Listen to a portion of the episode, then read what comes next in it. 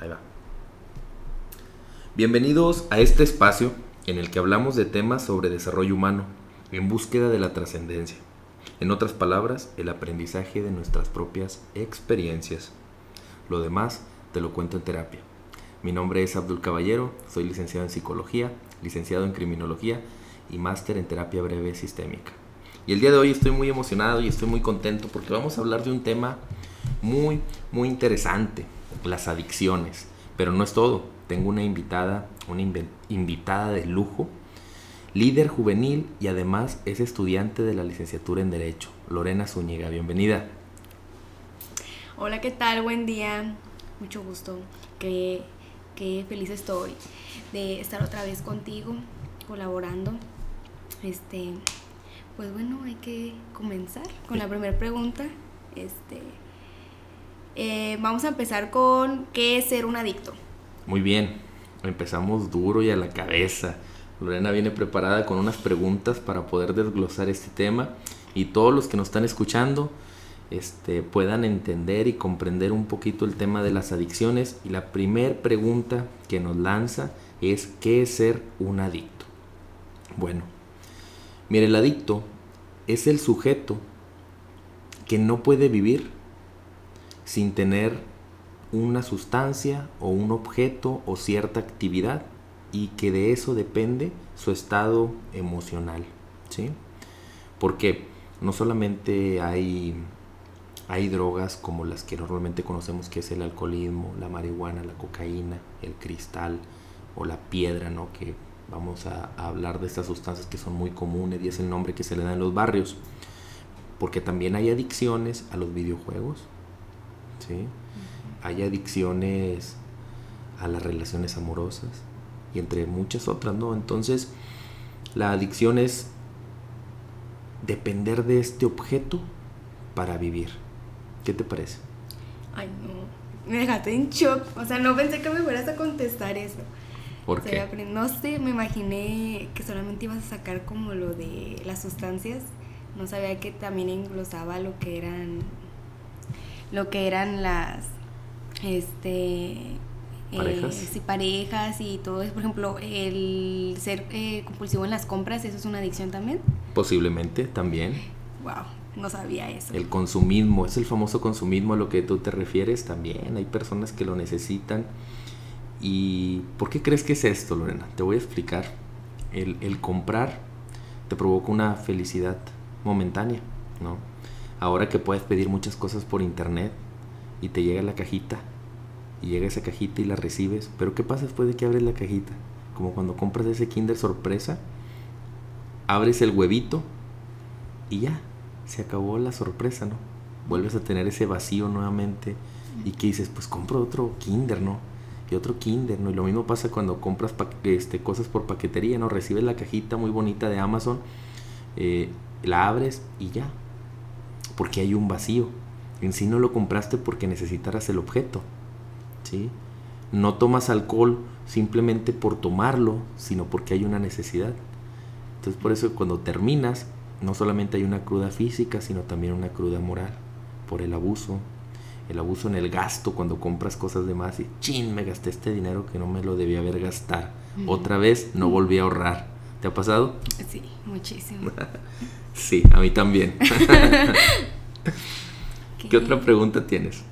Bueno, pues contestaste ya con esto la segunda, que era que es una droga, pues ya me lo me lo contestaste. Fíjate, algo podría añadir aquí que el sujeto se vuelve muy dependiente porque hay varias sustancias que también se segregan cuando estamos felices. Ya habíamos hablado de la dopamina, que es esta esta sustancia del amor que hay en el, en el cerebro.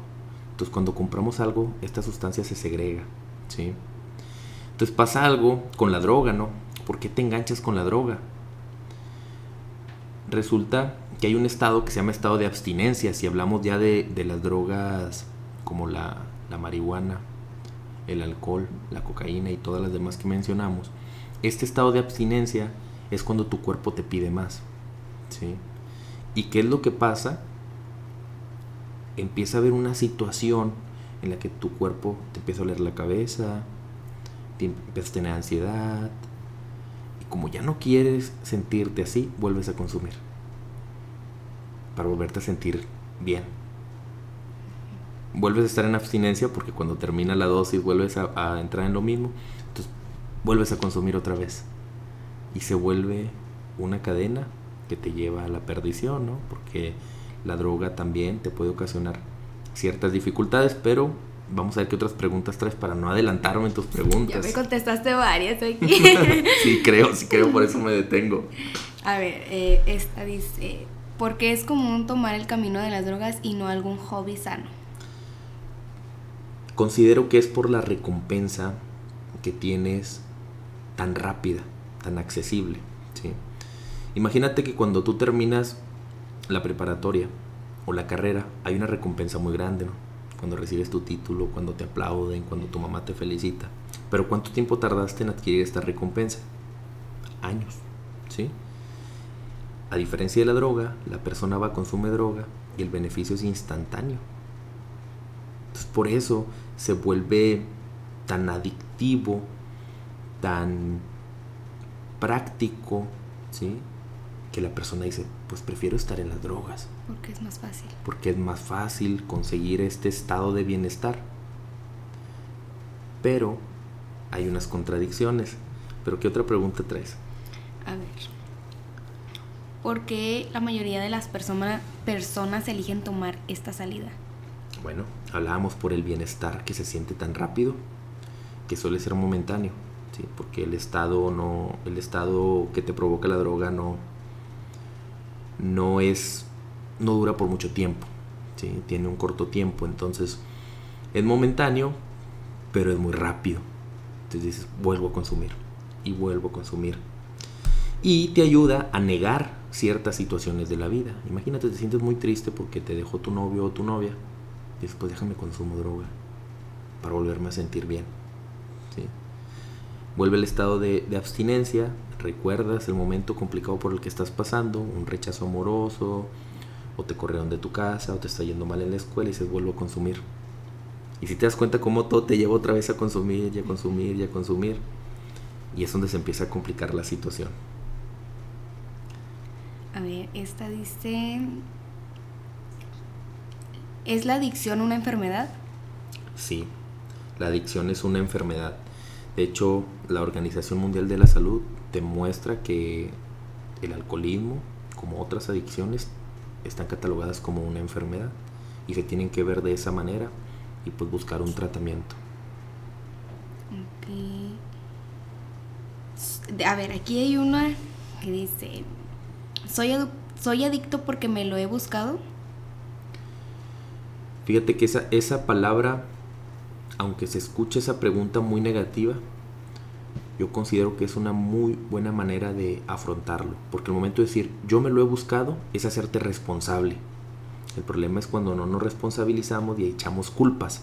Entonces, el verlo de esa manera, yo le veo ciertos rasgos positivos para que tú puedas tratar las adicciones. Cuando sabes que sí, yo caí, yo me lo busqué, es mi culpa y acepto que soy un adicto yo creo que ese es, el, es parte del primer paso de la aceptación para empezar un tratamiento. ¿Y qué sucede cuando, cuando el adicto culpa a alguien más? O sea, ¿qué, qué se puede hacer en ese caso con él de, de no, no hacerse responsable? Cuando culpas a alguien más, estamos cayendo en un, vamos a llamarle un estado de victimismo. ¿sí? Todo me ha ido mal, la culpa no la tengo yo, mi papá no estuvo conmigo, mi mamá me trató mal. Entonces estamos ya culpando a otra persona y al momento de tú ponerte en el estado, en este estado o en esta situación de, víctima, es bien complicado salir de una adicción. Porque las otras personas son las que tienen que hacer algo para que yo esté bien. Papá me tiene que pedir perdón. ¿Sabes qué? Mamá tiene que hablar conmigo. Porque yo estoy bien, ellos son los que están mal. Y ellos tienen la culpa, no yo. Ahí es donde se complica porque no estás reconociendo que solamente tú puedes cambiarte y la única persona de la que tú eres responsable es de ti mismo. Entonces, al momento de culpar a otros, ya te, te quitaste tú mismo ese poder de autovalía y de autosuficiencia. También llega un momento en donde ya es como un pretexto, ¿no? De, de ellos mismos decir eso. Porque pues eh, llega también el momento en el que los papás ya, o sea, dicen, bueno, vamos a hablar, vamos a sentarnos y, y, ver qué podemos hacer con esta situación. Y llegan al punto de hablar, pedir disculpas, pedir perdón, este, ofrecer ayuda y todo. Y ya él es como, o sea, ya la persona es como ya, o sea, como que ya no hay salida, se aferra a la idea de que es culpa de ellos, es culpa de ellos, y pues ya no, no salen de ahí. Claro. Sí, es un, es un rasgo muy característico de las personas que están en la adicción, que suelen culpar a otras personas en lugar de afrontar su situación. ¿Qué otra pregunta tienes? El éxito del tratamiento, del, el éxito del tratamiento depende de la motivación del paciente. Yo creo que te cambiaría la pregunta y yo te diría de qué depende la motivación, o más bien de qué depende que el paciente tenga éxito en el tratamiento y sería que la motivación sea el mismo. O sea, de nada sirve que tú digas, lo voy a hacer por mi novia, o lo voy a hacer por mi hijo, porque el día que tu novio o tu hijo te fallen, se acabó la motivación. Yo todo lo hacía por ti, ¿no? Volvimos otra vez a este estado de victimismo, o ahora, como ya lo tocamos en otro podcast, de ser codependiente, en donde yo, yo todo lo hago por ti. Entonces, aquí hay dos situaciones. Ya a la otra persona le estás cargando una mochila que no le corresponde cargar, que es tu, tu recuperación, y a la vez tú ya no te estás haciendo responsable. Entonces aquí lo importante es que la motivación sea por ti mismo. O sea, es que yo me metí en esto de la droga, yo mismo voy a salir. ¿Por qué? Pues para estar bien. ¿Sí? Porque yo quiero estar bien. Esa debería ser la motivación. A ver. ¿En qué momento se considera que una persona ya es adicta? Lo hablábamos al, comienzo y ahora sí me gustaría extenderme un poquito más. Se considera que es adicta cuando ya su vida, sus acciones, dependen completamente de la adicción. Te pongo un ejemplo. Las personas que toman, ¿no? Hay gente que toma alcohol, juegan los tigres, ganan, toma alcohol, pierde, toman alcohol, van a una boda, toman alcohol, van a un velorio, toman alcohol, van al río, toman alcohol, ¿sí? Van a una boda y toman alcohol. ¿Te das cuenta? Para todo ya llevaron el alcohol, o sea, ya la dependencia es tan fuerte que en todas las situaciones de tu vida, sean felices o sean tristes, tienes que llevar tu adicción. Es más, en el tema de la marihuana, hay jóvenes, van a la escuela y van fumando marihuana, salen de la escuela y van fumando marihuana, es más, llegan, se meten al baño escondidas a fumar marihuana. O sea, qué necesidad, ¿sí? porque ya se volvió una adicción y esa sustancia se, te volviste dependiente de esa sustancia, ¿no? Ahora pasa algo, normalmente los jóvenes comienzan diciendo, no, pues lo hago por, por con fines este, terapéuticos o fines de esparcimiento, ¿no? Sin embargo, las, las, las drogas suelen ir aumentando la dosis. ¿sí? Es progresiva la adicción, como el alcohol es progresivo y mortal igual que las demás drogas. De hecho, si te das cuenta del alcohol, empezamos normalmente por el tabaco, las adicciones. Luego te lleva el alcohol, luego te lleva la marihuana. Es progresiva la adicción, va aumentando hasta que te puede llegar a dos lugares. O la muerte, ¿sí? o el psiquiátrico. Antes de eso, pues ya llegaste al anexo como dos veces. Sí, este, ya te corrieron de la escuela, ya te corrieron del trabajo, ya te corrieron de tu casa, ya te fuiste a vivir con todos los amigos, ya le robaste a todos los amigos, ya les piste prestados a todos los que le pudiste haber pedido prestado. Y al final nada más te queda o el psiquiátrico o la muerte, porque es una enfermedad progresiva y mortal. ¿Qué opinas? Ay, no. Está muy feo.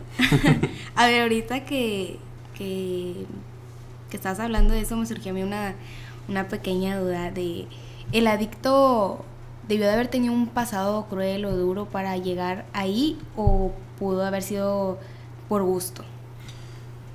Mira, el tema es que tenemos que ser muy empáticos con el adicto. Pero llegar a una empatía en donde lo comprendes, pero tampoco no lo consientes, ¿sí? Porque el adicto ha sido consentido toda su vida. Pobrecito, mi hijo está pasando por un mal momento. ¿Y qué crees? Eso no le sirvió en su momento, ¿no? Entonces hay que comprender que sí, para llegar a esa situación tuvo que haber pasado por algo complicado. Sin embargo, lo que para ti es complicado puede que para mí no lo haya sido, porque somos personas distintas. Lo que a ti te afecta puede que a mí no, y lo que a mí me afectó puede que a ti tampoco. Entonces, claro, las historias pueden ser distintas, pero siempre hay un daño emocional que provocó la adicción. ¿sí? Algo en algún momento de tu vida, sufriste una situación de la cual te estás fugando o te quieres ir. De hecho, el alcohol y la drogadicción ha evitado que muchos adictos se quiten la vida, porque no pueden tolerar la vida que están viviendo. Y solamente fugados en, la, en, estos, en estas drogas es como pueden vivir.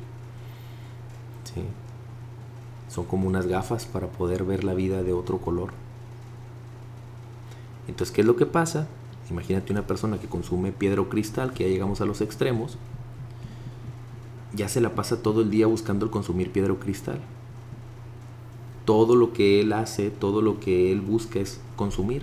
De hecho, ya dejan de tener pareja, dejan de tener novia, ya no buscan tener trabajo, ya no buscan ni relaciones sexuales, ya no buscan ninguna de estas actividades. Porque ya todo eso se lo entrega la sustancia. Es más, hasta dejan de comer, dejan de dormir.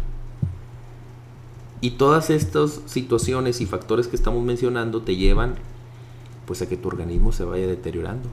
Ahí los vas a ver a los pobres muchachos muy delgados, manchas en la piel, los dientes empiezan a caer, fuegos en, en la cara, las uñas, a veces la pipa les quema los mismos dedos y ya no les interesa, traen los dedos todos amarillos y quemados, ya huelen mal, ya no se bañan, ya no se preocupan por ello. Ya estamos hablando de unos límites donde ya estamos bien cerca del psiquiátrico o la muerte. ¿sí? Que ya arriesgan su vida por robarse un tanque de gas, unas mecedoras, cosas así, ¿no? Todo para poder consumir sustancias. ¿Qué te han parecido las preguntas, Lorena? Más bien las respuestas, ¿qué te Pues, han parecido? Este, pues no sé, o sea, venía yo como que dije, ay, va a ser algo muy- un tema muy fácil, no sé, pero he quedado así como en shock porque son respuestas que no me esperaba. Me has dejado sorprendida en muchas, en muchas preguntas. Mira, eso, eso es bueno, ¿sí? Que te lleves algo nuevo que no te esperabas, eso es bueno. Que, que te vayas con nueva información que te puede ayudar. Invito a todos los que nos están escuchando, ¿no? Si creen que tienen algún conocido que le llegue a interesar escuchar este podcast, háganselo llegar. La verdad es que vamos a, a intentar que los videos sean cortos, llevamos 17 minutos. Y, y vamos a intentar no llegar a los 20 minutos para que no se les haga tan, tan pesados. Pero tienes otra pregunta que te- me comenta Lorena que le va llegando otra pregunta. Dice, eso se me hace, es como que interesante. Dice, ¿qué puedo hacer para no involucrarme en ellas si mis amigos me insisten tanto? Y el no me es insuficiente estando con ellos, pero tampoco quiero dejar su amistad. Fíjate, es muy complicado porque ya cuando una amistad te lleva a, que consumas algo que afecta a tu vida, tienes que analizar si en verdad son tus amigos. Creo que la amistad lo primero que debe de buscar es tu bienestar. Aquí el problema es tú por qué sigues ahí. ¿Crees tú que los vas a poder salvar? ¿Crees tú que los vas a poder ayudar? Pues no, porque ya vimos que la motivación para poder dejar una adicción tiene que ser ellos mismos. Y tú ni nadie más va a poder lograr que ellos cambien.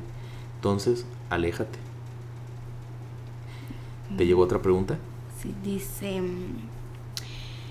¿hay alguna profesión que, que no tenga, que un adicto no, no tenga que ejercer? Mira, se escucha muy, muy fuerte la respuesta que te voy a dar, pero considero que en donde involucre otras personas y estés poniendo en riesgo a otras personas, debemos de evitar que un adicto esté ahí, ¿no? Como que profesión. Imagínate la medicina, un chofer, un trailero, ¿sí? Imagínate esas, esas profesiones en donde estás poniendo en riesgo a otras personas cuando tu estabilidad no es al 100% ni tus cinco sentidos están al 100%. Yo considero que las profesiones hay que evitarlas. A ver, esta dice, ¿cómo puedo ayudar a mi amigo, pareja familiar de una adicción? Fíjate, hay, hay una solución. Hay una agrupación que se llaman AA, Alcohólicos Anónimos. Tienen alrededor de 86 años trabajando. De hecho es el único programa para tratar adicciones que ha funcionado. Muchos, muchas agrupaciones más, tanto de narcóticos anónimos, fumadores anónimos, neuróticos anónimos, han copiado la estructura de ellos, sus, sus 12 pasos y 12 tradiciones que ellos utilizan, y es muy, muy efectiva. Hay muchos grupos aquí en el área metropolitana, de hecho en, todo el mundo hay un grupo de AA, en cada país. El último país en aceptar un grupo de AA fue Cuba y hay un grupo de AA. Las juntas son de una hora y media, busquen los grupos tradicionales. No te cobran, es completamente gratuito. Y te lo pongo así, es, es tan, tan efectivo AA que la Iglesia Católica menciona que es el milagro del siglo XX, lo dijo Juan Pablo II. Nada más con eso te lo digo todo, ¿no? La revista Times pone a Bill W., el cofundador de AA, como uno de los hombres más importantes, dentro de los 100 hombres más importantes en el mundo. El libro de AA es el segundo libro más vendido solamente por detrás de la Biblia. Imagínate cuánta gente ha ayudado para que los pongan en ese lugar. Entonces yo te podría decir que esa sería la mejor solución para que tú empieces un proceso y empieces a dejar tus adicciones. Recurre a un grupo de alcohólicos anónimos. Ok, y para terminar dice, ¿qué debo hacer si creo que un familiar comienza con la adicción? Invitarlo a un grupo de AA. ¿Sí? Ahorita que va comenzando va a ser más rápido. Invítalo, hay juntas de información, ya van y se presentan, es una hora y media, no les van a cobrar y les van a abrir una junta de información en donde les van a platicar qué es una adicción. Porque hay personas que empiezan una adicción y no saben qué es una adicción. Ahí van a recibir la información. O muéstrales este podcast. Ok.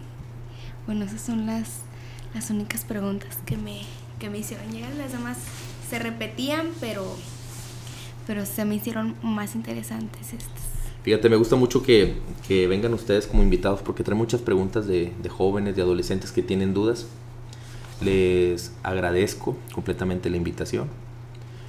Y pues bueno, hoy vimos temas muy importantes sobre qué es una adicción, cómo se trabaja, cómo afecta, cómo se desarrolla y cuál es la solución que podemos encontrar. Y si tú crees que alguna persona le sirve o le va a ayudar el escuchar este podcast, adelante, compárteselo. Y lo demás te lo cuento en terapia. Hasta pronto. Bye. Adiós. Nada, que no se haya escuchado nada.